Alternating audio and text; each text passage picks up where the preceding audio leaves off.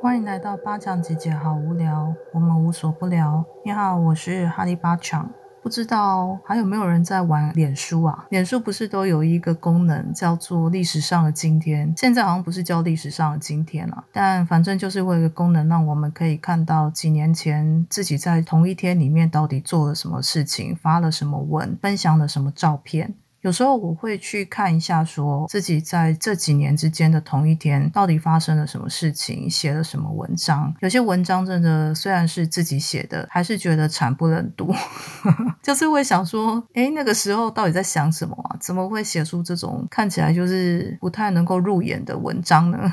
不知道大家有没有类似的想法，或是哇，那时候的照片虽然觉得自己看起来很肥很丑，但是多年后的现在再回去看那时候照片，发现啊，那时候真是瘦啊，现在才是真正的肥。当年的自己要是知道自己可以肥成这样，嗯，应该是不会再嫌弃自己了。嫌弃自己这件事情，嗯，我们也可以再找一天来闲聊一下。今天想要来讲的就是我看到之前我写了一篇文章，现在在看好像嗯还算写的比较偏中性一点。那我就把这篇文章的大致的内容把它念出来，或是自己再用现在的语言整理一下。主要的议题就是在讲到底要怎么选择困难尼尼瑜伽老师啊。我说过，我是一个很喜欢做冷门题目的人，因为我认为有一些东西已经很多人在做了，而且他们也做得很好。那我就只想讲我自己想讲的题目。对于如何选择困难尼瑜伽老师呢？这一个东西，这一个题目，其实我自己在多年来也写了大概一两。两次吧，然后每一次写到最后呢，就会觉得好像不尽然是如此，但写了就写了，我就会先把它抛出去。那过几年再看，就会知道说，哦，有一些当下的选择真的是非常的幼稚，而且也不太成熟。我看到我在二零二零年六月的时候，好像又写了，那时候又重新写了一次对于选择困难的瑜伽老师的想法，哎，好像稍微成熟一点，跟我现在想法没有非常非常的遥远。那我就把那时候写的的。文章的内容呢，稍微摘要一下给大家听。有兴趣的人就留下来听吧。以下是文章内容。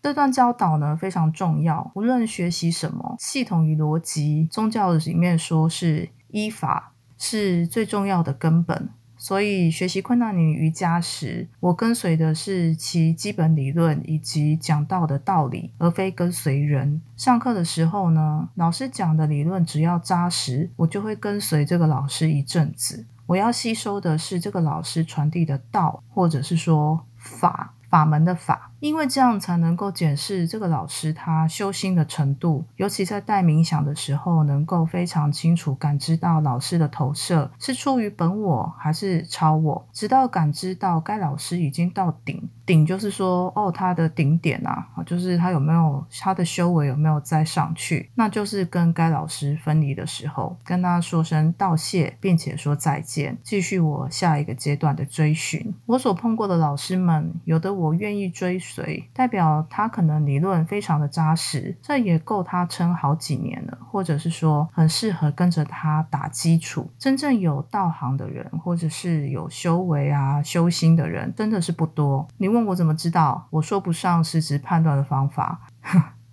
那还有另外一个啦，就上过够多的课嘛，我就会知道我自己喜欢的是哪一种。但有一个比较简单的判断，就是说在唱 Onnamo Gurudev Namo 之后呢，他的代课中会有比较多本我的话呢，通常我就无法再进入他的教导。不过这时候也能够更明显的观察这个老师的理论基础是否够好。嗯，这个判断很粗鲁，还是要尽量的精微的去感受。但这也要我们在经纬体能够平衡稳定强。大的时候才好去感觉一下。那有没有一种老师，就是理论基础不够扎实，但是代课还是超好的？有的，我必须说还是有，但这真的是极为稀少。一方面代表这个老师在生活的实修中是足够深刻的，在此并非是指说他一定过得很苦。我也看过出身富裕的老师，但修为却非常的好。一方面呢，有一点天赋，上他的冥想马上就能够进入状况，能量场非常稳定。这种天赋事件。间少有，我遇到的多半都是从理论基础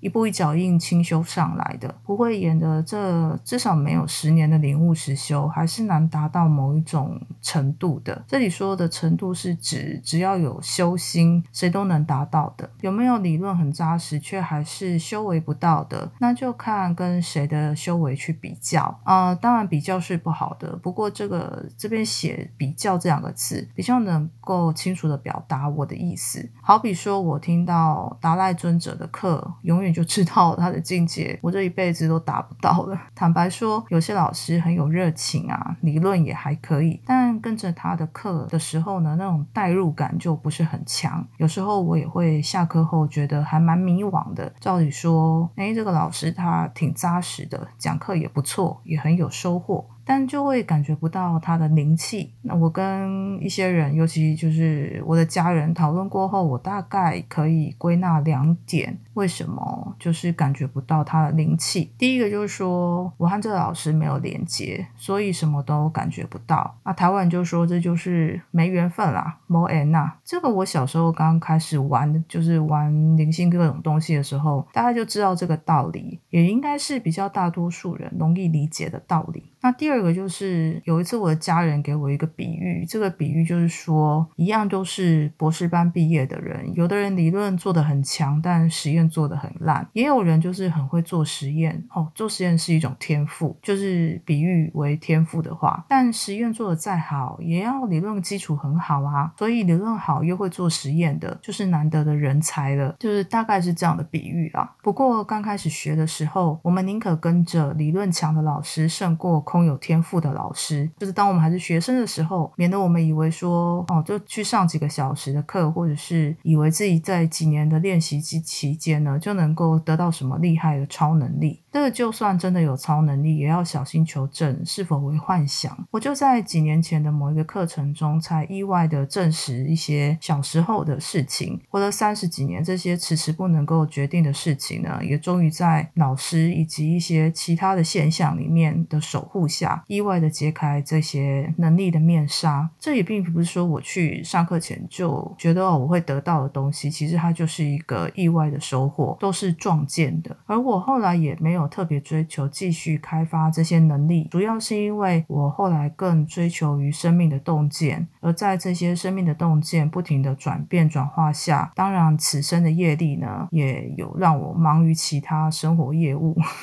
以上呢就是我个人浅见，当然了，我自己还是继续阅读一些困难里的瑜伽、又给大家讲留下来的资料，然后尽量的去做好日常的功课。其实光是做这样子啊，就让我觉得还蛮累的。那我。说过，我就是天分不是很高的人，就是必须靠可能多多读书啊，多多看东西、看资料，而且还不见得看完还马上理解。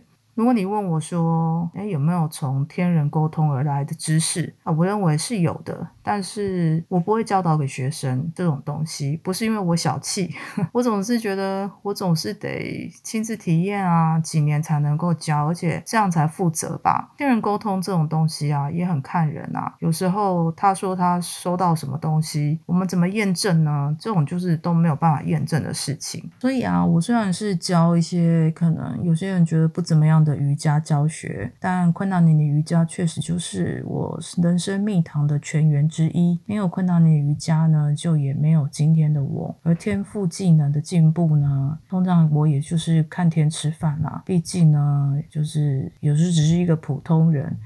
也不是说我想要什么就我说的算这样子。灵性道路上有许多不同的经验，各花入各眼。以前老师选学生，其实现在学生也会挑老师。然而一路上的险境、危险的道路也不少。希望大家在这条路上平安求稳，不要遇到骗子，课不要乱上，不要盲目。号称大师的贵客，就是昂贵的课，不见得会有收获。睁大眼睛，少花冤枉钱，多多心疼自己赚钱不易这件事情，这是我能够唯一给的建议了。我哪位啊？最后呢，希望到大家可以记得，选择老师的时候，就是老师的秉性很重要的。没有正直，再怎么理论天赋，都是一场空。好，今天就到这里，我们下一集见。